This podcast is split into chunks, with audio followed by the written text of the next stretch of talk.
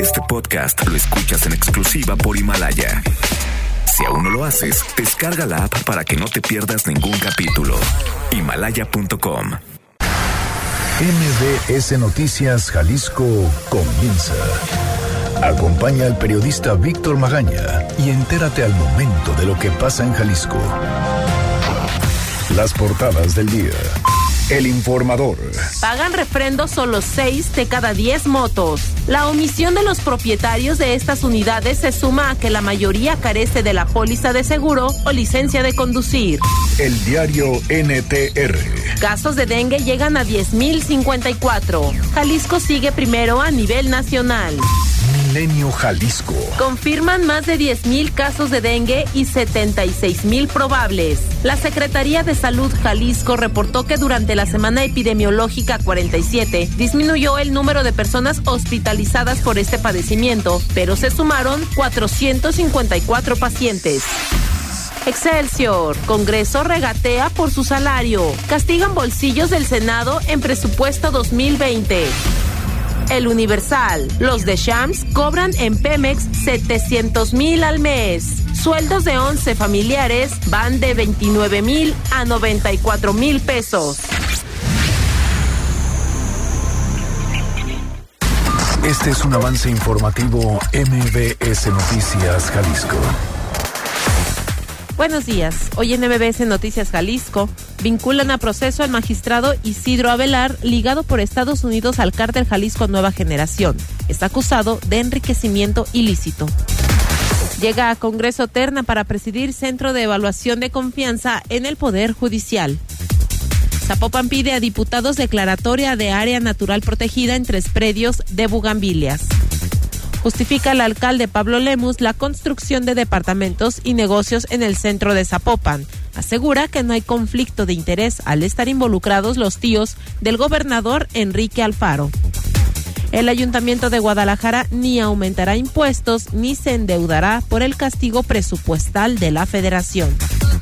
Aumenta el número de muertes confirmadas por dengue en Jalisco. Suman 25 fallecimientos y más de 10.000 casos registrados impulsarán creadores emergentes de danza con el Festival de Intercambio Escénico. El fallece el comandante Roberto González Pulido, el veterano con más antigüedad en la Cruz Roja Jalisco.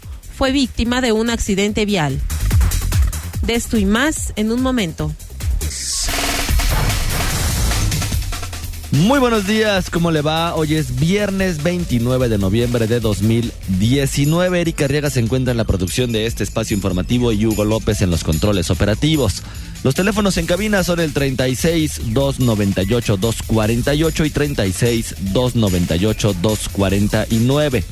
Las redes sociales, arroba MBS Jalisco en Twitter, MBS Noticias Jalisco en Facebook y mi cuenta personal, arroba semáforo en ámbar.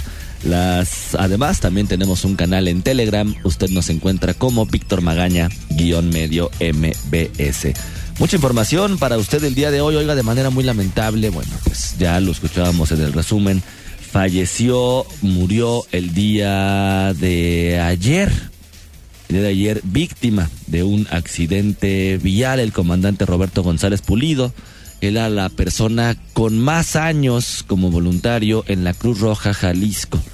Tenía más de 90 años y tenía 70, 69, 70 años de servicio ahí en la Cruz Roja. Por supuesto que descanse en paz y nos deja todo un legado de servicio sin duda aquí en Guadalajara, aquí en el estado. Yo soy Víctor Magaña, son 9 de la mañana en punto. ¿Qué le parece si comenzamos? Este es el Exa Reporte Vial. Convierte cada momento en familia en una historia de lujo a bordo de una de las últimas Buick Enclave 2019. Bueno, ¿y cómo amanece la ciudad el día de hoy en materia vial? En el cruce de la carretera San Martín y Zapotlanejo se encuentra un civil controlando la vialidad de la zona por semáforos descompuestos. Además hay un choque en Tchaikovsky y Avenida Guadalupe. Para que tome usted sus precauciones, está afectando el carril central y derecho de Avenida Guadalupe en dirección a Sancio. Un choque más por la lateral de Juan Gil Preciado antes de la base aérea. está generando congestionamiento vial en sentido hacia la cima y un accidente de tres vehículos en Avenida Cristóbal Colón entre Paseo de los Balcones y Periférico que está bloqueando dos carriles. La recomendación de todos los días, ya lo sabe, no hay percance vial, no hay motivo alguno para que usted se dé un encontronazo ahí con otro conductor malhumorado. No vale la pena el riesgo. Respire, súbale a la radio, póngase a cantar, aproveche para tomarse un café, algo, pero no arriesgue de más su integridad. Experimenta el lujo de una nueva aventura en familia en la comodidad de una de las últimas Buick Enclave 2019, con bono de hasta 90 mil pesos o 12 meses sin intereses y 0% de comisión por apertura o un año de seguro gratis. Promoción válida del 1 de noviembre al 2 de diciembre de 2019. Consulta términos y condiciones en Buick.mx. El Exa Reporte Vial es presentado por... Estrena una Buick Enclave con bono de hasta 90 mil pesos o 12 meses sin intereses y 0% de comisión por apertura. Visita tu distribuidor Buick. Seguridad. Oiga, Isidro Abelar Gutiérrez, el magistrado que la semana pasada fue detenido en Guadalajara por la Fiscalía General de la República a raíz de señalamientos que lo ligaban con el cartel Jalisco Nueva Generación, fue vinculado a proceso y se le determinó prisión preventiva. Un juez de control y oralidad determinó su probable responsabilidad en el delito de enriquecimiento ilícito por la cantidad de 12 millones de pesos y dio a dos meses y medio a la Fiscalía Anticorrupción para el cierre de la investigación complementaria. Mientras tanto, el juzgador deberá permanecer ese tiempo en el penal de Tepic, en Nayarit. Desde 2017, el Departamento del Tesoro de Estados Unidos señaló sus vínculos con el cartel Jalisco y en 2016 fue quien libró a Rubén Oceguera González, alias El Menchito, de las acusaciones de lavado de dinero y delincuencia organizada. Congreso. Llega al Congreso la terna para presidir el Centro de Evaluación de Confianza en el Poder Judicial. Fátima Aguilar, ¿cómo estás? Buenos días. Buenos días, Víctor. Saludos para ti, para el auditorio. Pues sí, el Supremo Tribunal de Justicia del Estado ya envió al Congreso eh, de Jalisco los nombres de los tres candidatos a dirigir el Centro de Evaluación de Confianza, eh, el órgano que va a depender del Poder Judicial y va a evaluar a jueces y magistrados. Entre los nombres que aparecen son el fiscal regional y central, Fausto Mancilla Martínez, un magistrado federal en retiro, Andrés Cruz Martínez, y un académico, Héctor Eladio Hermosillo Allende. El coordinador de Movimientos Ciudadanos, Salvador Caro Cabrero, explicaba que el trámite para analizar los perfiles estará a cargo de la Comisión de Gobernador, aunque pues no tienen todavía definido el proceso que van a seguir ni cuándo, eh, decir, la fecha en la que se podría dar este nombramiento. Escuchemos. Eh, debemos abrir un periodo donde podamos conocer eh, bien las posibilidades que aportarían al sistema de justicia cada uno de los integrantes de esta terna y decidir si la terna es viable o no, si podemos aspirar a mejores perfiles o no. Eh, durante la sesión del Pleno que se dio el miércoles, el diputado presidente de la Comisión de Seguridad y Justicia, Enrique Velázquez González, eh, también peleaba para que el asunto se lo enviaran a su comisión a fin de intervenir en el proceso pero eh, la propuesta fue rechazada por el Pleno y esto lo va a hacer la Comisión de Gobernación. Pues es el reporte, Víctor. Fátima, muchísimas gracias. Buenos días. Muy buenos días también para ti. Oiga, son nueve de la mañana con cinco minutos. Vamos a ir a una pausa. Regresando, Zapopan está pidiendo a los diputados una declaratoria de área natural protegida en tres predios de Bugambilias. Ahorita le cuento. Noticias MBS Jalisco por XFM 101.1. Regresamos. Síguenos en nuestras redes sociales. MBS Jalisco en Twitter. MBS Noticias en Facebook. Medio Ambiente. 9 de la mañana con 10 minutos regresamos a cabina de MBS Noticias Jalisco. Le recuerdo nuestros teléfonos 36 298 248 y 36 298 249. Oiga, por tratarse de una zona de amortiguamiento y absorción durante las lluvias con especies endémicas de arbolado, así como una fuerte presión para desarrollar construcciones. El Ayuntamiento de Zapopan presentó ante el Congreso del Estado un exhorto para que analice la viabilidad de declarar como área natural protegida tres predios de espacios verdes ubicados a la entrada de Ciudad Bugambilias, con una extensión de 27 mil metros cuadrados. El regidor de ese municipio, Óscar Ramírez Castellanos, acudió a presentar la petición ante los diputados, surgida a raíz de las inquietudes de vecinos, quienes incluso han acudido al amparo colectivo.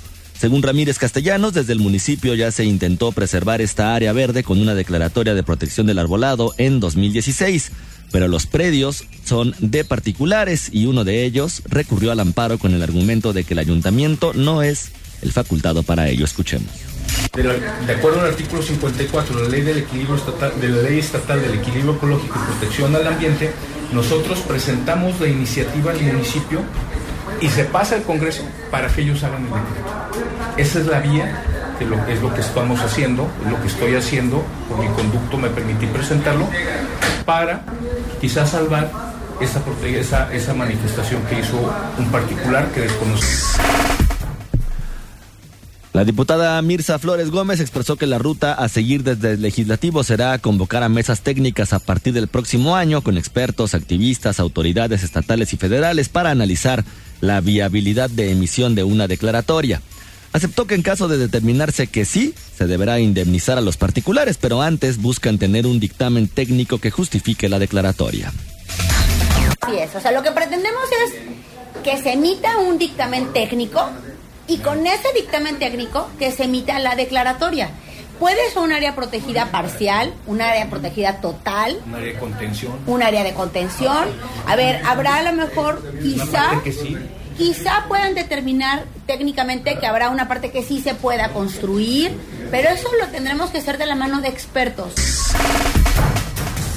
Flores Gómez advirtió que la importancia de esta zona radica en su cercanía con el bosque de la primavera para amortiguar la filtración de agua de lluvia y evitar las inundaciones en las colonias aledañas o hasta las avenidas principales como López Mateos. La ciudad. Y justifica el alcalde, el alcalde Pablo Lemus Navarro la construcción de departamentos y negocios en el centro de Zapopan. Adrián Montiel, ¿cómo estás? Buenos días. ¿Qué tal? Muy buenos días, Víctor, también para el auditorio. Como comentas, el presidente municipal de Zapopan, Pablo Lemus, justificó el proyecto de la construcción de departamentos, un hotel, cafés, galerías y oficinas en el centro histórico de ese municipio para la recuperación y redensificación urbana y que además reportará ganancias a este municipio.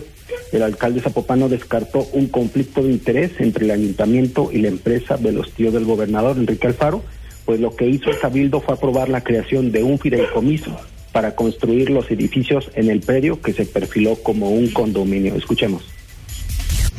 Nosotros como parte del condominio, que incluye a las unidades privativas dentro de la propiedad privada, recibimos una oferta de recibir metros cuadrados terminados que dará una utilidad para el municipio de Zapopan de más de 140 millones de pesos de su presupuesto entre lo invertido y lo que se le entregará de regreso que permitirá fortalecer el patrimonio municipal.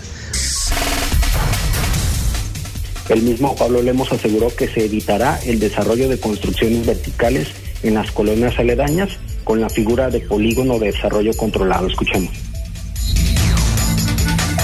pero con la protección como centros urbanos tradicionales de colonias como la Seattle, la Capullo, la Tepeyac, la Maestros. En estas colonias no se va a permitir el crecimiento vertical, no se va a permitir que se modifiquen, por ejemplo, sus superficies de rodamiento. Esto quiere decir que se mantendrán los empedrados, no se podrán modificar porque tendrán este carácter de protección. Entre esta justificación que proporcionó el presidente municipal fue que se necesitan más y mejores espacios públicos y aclarar al turista que solo va a visitar la, la Basílica de Zapopan. Por lo anterior, se ampliaría la oferta con galerías, museos, cafés y sobre todo un hotel cinco estrellas para la redensificación del viaducto del tren ligero de la línea 3 en Zapopan. Escuchemos al alcalde. No tenemos ni un solo hotel, ni cuatro, ni cinco estrellas en los entornos del centro histórico de Zapopan y del Centro Cultural Universitario. No existe. Las personas que quieran venir a conocer eh, nuestra tradición de la romería, que quieran venir a un concierto al conjunto de artes escénicas, al auditorio Telmex, a visitar la biblioteca Juan José Arreola, no tienen ningún hotel cercano. El hotel más cercano se encuentra alrededor de 8 kilómetros del centro histórico. Bueno, sin embargo, pues a lo que dijo el alcalde, en la zona sí hay una oferta hotelera. Por ejemplo, el Hotel Grand Fiesta Americana está a 2.7 kilómetros, a 7 minutos en automóvil del centro de Zapopan.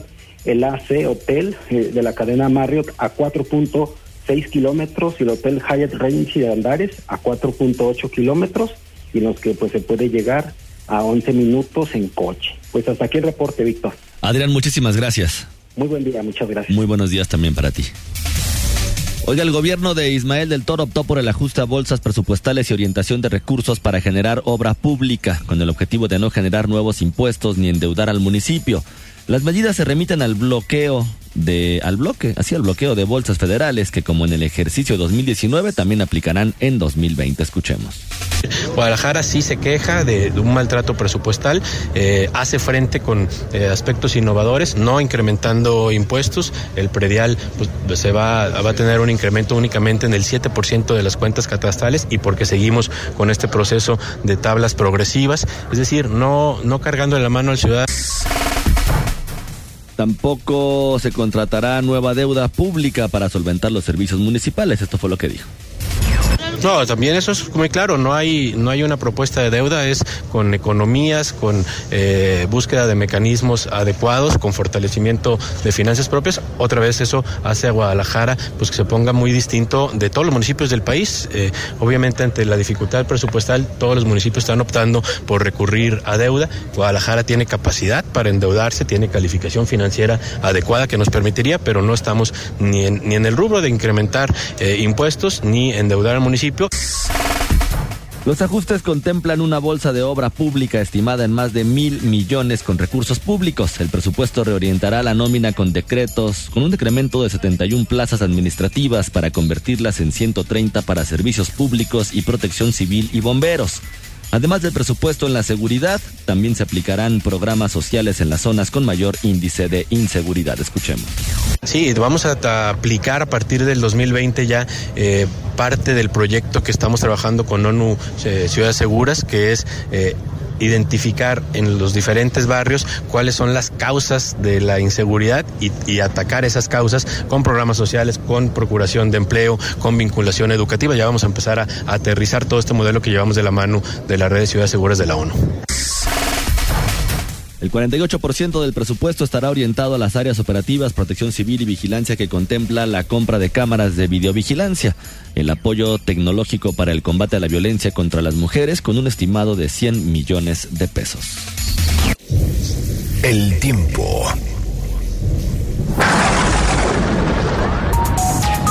Oiga, ¿tiene planes para este fin de semana aquí en la entidad? Bueno, pues primero le recomiendo que escuche cómo va a estar este fin de semana en materia climática. Saludo con muchísimo gusto al meteorólogo del Instituto de Meteorología y Astronomía de la Universidad de Guadalajara, Héctor Magaña Fernández. ¿Cómo está, meteorólogo? Buenos días. Muy buenos días, muy buenos días al público. Bueno, eh, el día de hoy eh, vemos que el sistema o el ambiente invernal que estuvo prevaleciendo en el noroeste del país ya se está cediendo y probablemente el día de mañana ya se retire. Por el momento aún tenemos un frente frío ahí y una corriente de chorro o vientos muy fuertes en la altura que nos están todavía llevando nubosidad y lluvia y algo de nieve que se verá en Baja California en, sobre la sierra y en las sierras de Sonora. A nosotros nos está ayudando aquí el sistema de alta presión que nos ha protegido contra el contra lo que es el aire frío y nos ha traído a un ambiente estable. Este sistema de alta presión está afectando al centro, occidente, sur y sureste del país. Aquí en la zona metropolitana de Guadalajara hoy amaneció despejado, en la mañana estaremos soleados, hacia la tarde continuará soleado, alguna nube aislada por ahí que se pueda ver El viento hoy soplará del suroeste, alguna racha ocasional por la tarde. Las temperaturas mínimas andan rondando los 13 a los 14 grados dentro de la ciudad y fuera de la ciudad 10 grados. Esperamos una temperatura máxima hoy de 27 grados y 28 nidas de calor. No podría llegar hasta los 29 para el día de hoy. Sería un poco más de, de calor. Bueno, si hace planes usted para el fin de semana, pues le diremos que tendremos durante varios días tiempo estable, por lo tanto veremos nubes y sol eh, el sábado y domingo con temperaturas cálidas y de frescas a frías al amanecer. Ese es el panorama que tenemos. Meteorólogo, muchísimas gracias y bonito fin de semana. Hasta luego. Ya son 9 de la mañana con 21 minutos. Vamos a una pausa y regresamos. Víctor Magaña, en Noticias MBS Jalisco, por XFM 101.1. Estás escuchando MBS Noticias Jalisco con Víctor Magaña.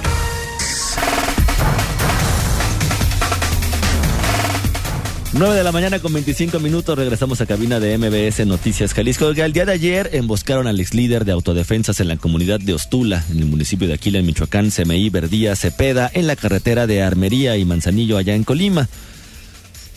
Recordará usted que hemos platicado en algunas ocasiones aquí con CMI en este espacio justamente sobre el tema de las autodefensas, sobre el tema de lo que sucedía o de lo que sucede allá en Michoacán. Bueno, afortunadamente el mismo CMI me informa hace unos momentos que se encuentra estable, que está siendo atendido en algún hospital y bueno, pues obviamente y por las razones lógicas en estos momentos no puede él dar entrevistas o dar voz porque por supuesto lo prioritario es la salud.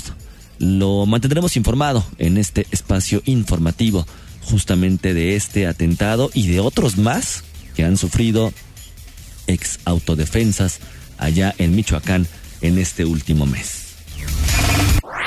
La opinión del día. Oiga, y ahí viene la Feria Internacional del Libro. ¿Qué tiene que ver con el cine?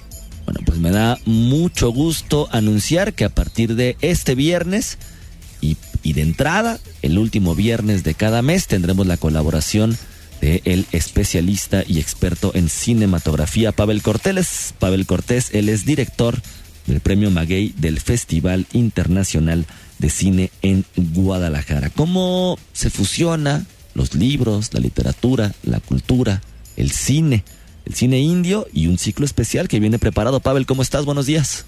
Querido Víctor, muy buenos días. Eh, pues muy contento, eh, muy feliz de eh, iniciar, como mencionas, este ciclo de colaboraciones donde pues todos los todos los días viernes vamos a estar compartiendo con tus radioescuchas eh, reflexiones interesantes sobre el cine y como bien mencionas eh, qué mejor que la celebración literaria que vive nuestra ciudad la Feria Internacional del Cine de Guadalajara que se celebrará del 30 de noviembre al 8 de diciembre y que bueno, sin duda es uno de los encuentros literarios más importantes de Latinoamérica.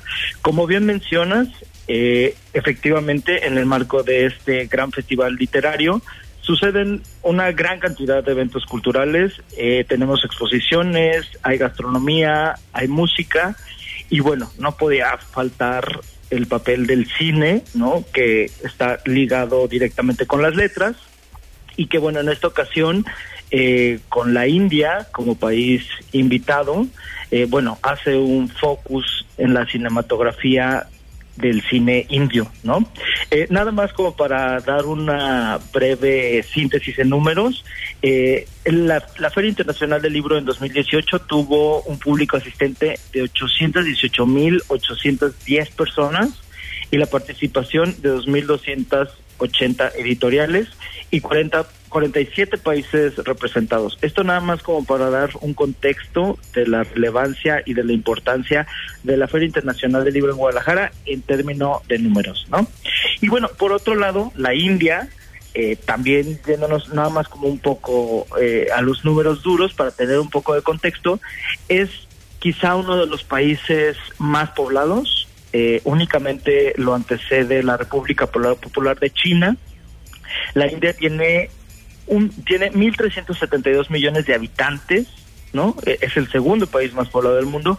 Y menciono esto porque justamente la industria cinematográfica de la India es la más importante del mundo, ¿no?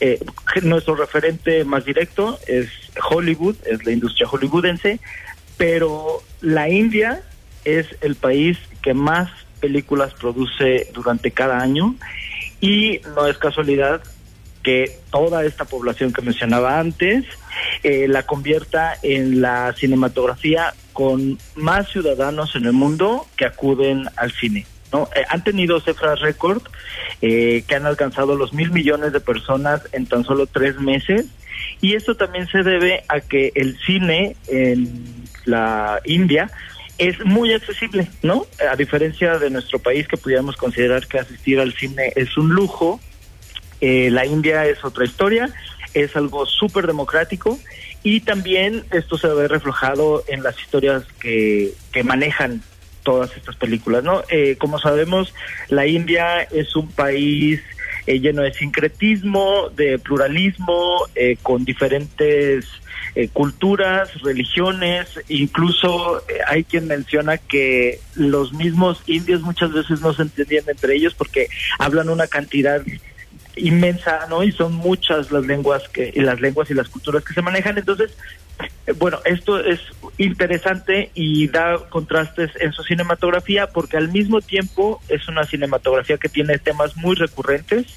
Eh, uno de ellos es la mitología, otro de ellos son las películas enfocadas a los temas románticos, ¿no? Eh, el tema del amor y esta cultura eh, que de situaciones eh, que nos pudieran pare- pare- parecer muy muy radicales y muy extrañas en la cultura occidental. En India son muy comunes no como los matrimonios arreglados no Eh, estas familias multigeneracionales y patriarcales. Entonces bueno todo eso es lo que conforma esta cinematografía diversa y que como mencionaba es muy taquillera. Para este para esta celebración literaria y para esta participación de la India como invitado de honor de la FIL se han preparado dos ciclos muy interesantes eh, son dos ciclos hasta cierto punto atemporales no tenemos películas eh, desde 1972 hasta películas muy recientes eh, estrenos de 2016 Ambos ciclos se estarán presentando en la Cineteca FIG, ¿no? La Cineteca del Festival Internacional de Cine en Guadalajara y en la sala Cineforo, la sala quizá más emblemática de cine independiente de nuestra ciudad, justamente enfrente del Museo de las Artes, el MUSA. Y bueno, son dos ciclos que estarán proyectándose, como mencionaba, del 30 de noviembre hasta el 8 de diciembre y que hacen justamente toda una retrospectiva de lo que ha sido el cine indio en la actualidad. Van desde clásicos, como sería el caso de Gandhi, ¿no? Uno de los pensadores eh, espirituales filosóficos más grandes que podemos mencionar en un contexto eh, mundial, ¿no? Eh, la, la India tiene muchos referentes culturales que pese a la distancia que tenemos con este país asiático, no son muy cercanos, no son familiares, y esto justamente se debe a la fuerza cultural que tiene la India, ¿no? Y todas estas películas que se estarán presentando tanto en la Cineteca como en el Cineforo, pues dan muestra de todo lo que tiene para ofrecernos la India, desde temáticas, eh, propuestas visuales, eh, reflexiones eh, filosóficas y bueno, este viaje cultural por un país que aunque no conozcamos eh, físicamente, todos tenemos algún referente directo, ¿no? De lo que es esta cultura de la India.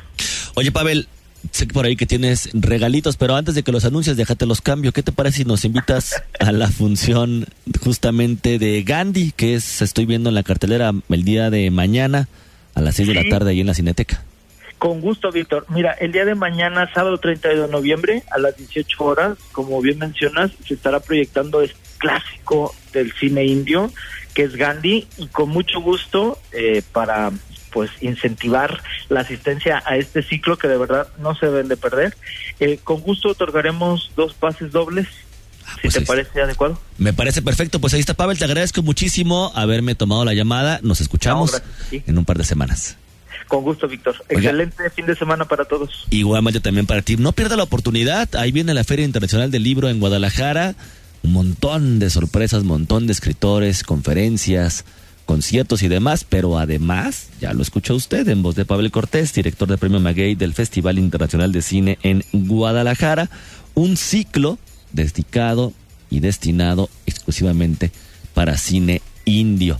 Dos pases dobles para usted, las primeras dos personas que me escriban en mi cuenta personal, arroba semáforo en ámbar, se van a llevar este pase doble para asistir a la Cineteca el día de mañana a las 6 de la tarde a disfrutar de la película de Gandhi del director Richard Attenborough.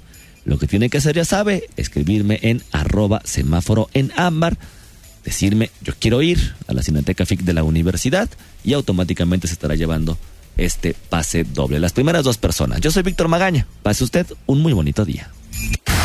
Aquí concluye MBS Noticias Jalisco.